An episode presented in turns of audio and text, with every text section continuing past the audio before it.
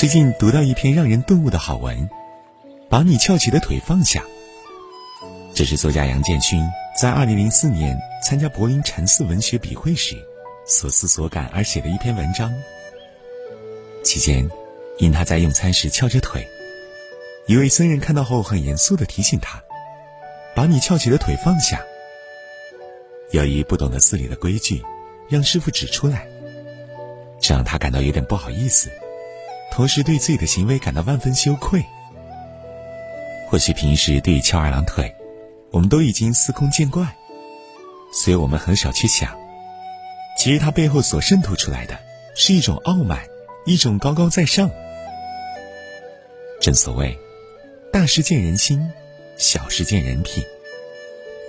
因为一个人的教养，都藏在一言一行中；一个人的尊重，都体现在一举一动里。记得鲁迅先生曾说过一句话：“我以为别人尊重我，是因为我很优秀。后来我慢慢的明白了，别人尊重我，是因为别人很优秀。优秀的人，更懂得尊重别人。是啊，真正优秀有能力的人，往往不会恃才傲物。相反，本领弱、眼界窄、格局小的人，才以傲慢自居。”越傲慢自大的人，越自以为是。在知乎上看过一个故事，有一对闺蜜原本感情很好，后来一个辞职做了家庭主妇，每天的日常就是家庭孩子；另一个依然在职场打拼，并升职做了主管。出乎意料的是，随着时间推移，两个人的关系发生了变化。在职场上小有所成的女士。开始瞧不起做全职妈妈的朋友，觉得对方不上班挣钱，无所事事，于是就疏远对方。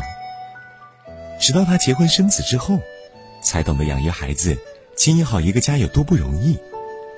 也是后面才得知，对方利用空闲时间学了一门手艺，平时也有自己的收入。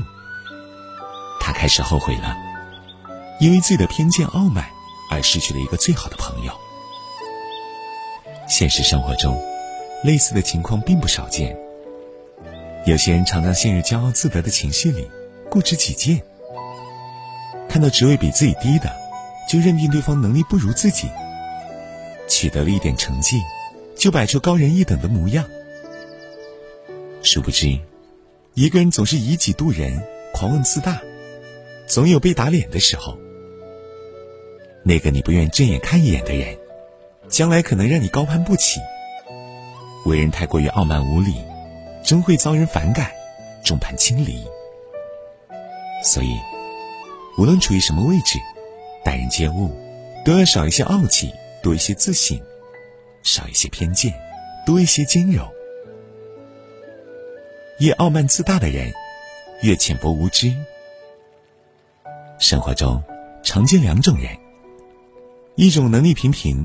却自视甚高，另一种是学识很广，却虚怀若谷。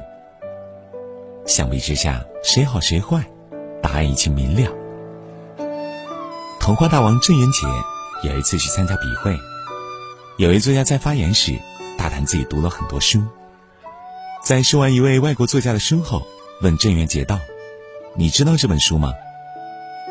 郑渊洁摇了摇头，回答：“不知道。”对方大惊：“你连他的书都没读过，你怎么写作？”等到郑渊洁发言时，他说：“我最近在看库斯卡娅的书，特别受启发。诸位都看过吗？”在座大多数人都点头表示看过，可实际上根本没有这个人，名字是郑渊洁瞎编的。那些自以为学识渊博的人，一味沉浸在自己的傲气中，洋洋得意。结果，反将自己的无知暴露无遗。人有自信是好事，可自信过了头就是自大，最后只会在自我膨胀中变得越来越无知。正如曾国藩家书中所言：“家败离不得个奢字，人败离不得个义字，讨人嫌离不得个骄字。”所以，做人切勿骄横膨胀。而要适时低头，谦恭有礼。只有懂得低头，才能看清自己，看清脚下的路。学会尊重，方能行稳致远。《礼记》中有言：“君子贵人而贱己，先人而后己。”越是优秀的人，在待人处事方面，越是温良恭俭让，而非自高自大、盛气凌人。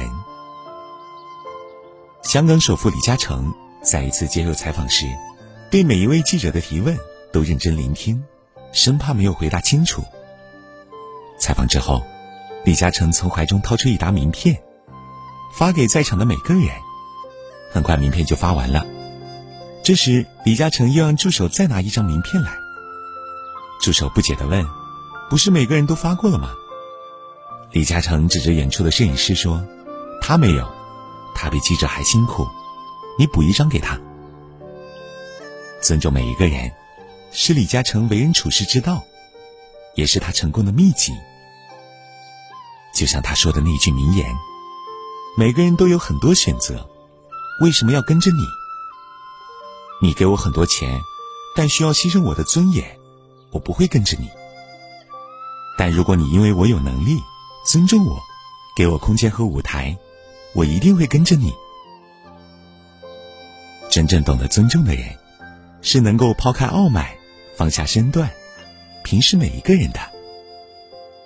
该庄重的时候庄重，该谦卑的时候谦卑，在相处之中，让双方都感觉舒适，这就是做人的可贵之处。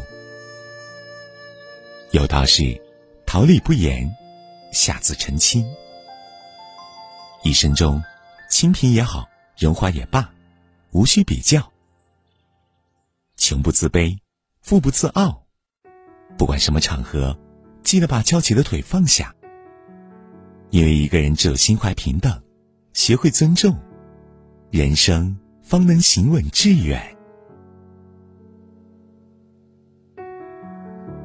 我是这路上没名字的人，新闻，没有人评论，要拼尽所有，换得普通的剧本，曲折辗转不过陌生。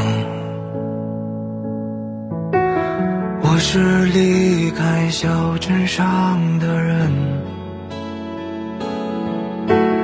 是苦笑着吃过饭的人，是赶路的人，是养家的人，是城市背景的无声。我不过想亲手触摸弯过腰，下的湿透的脚印，是不是值得？这哽咽，若你也相同，就是同路的朋友，致所有顶天立地却平凡普通的。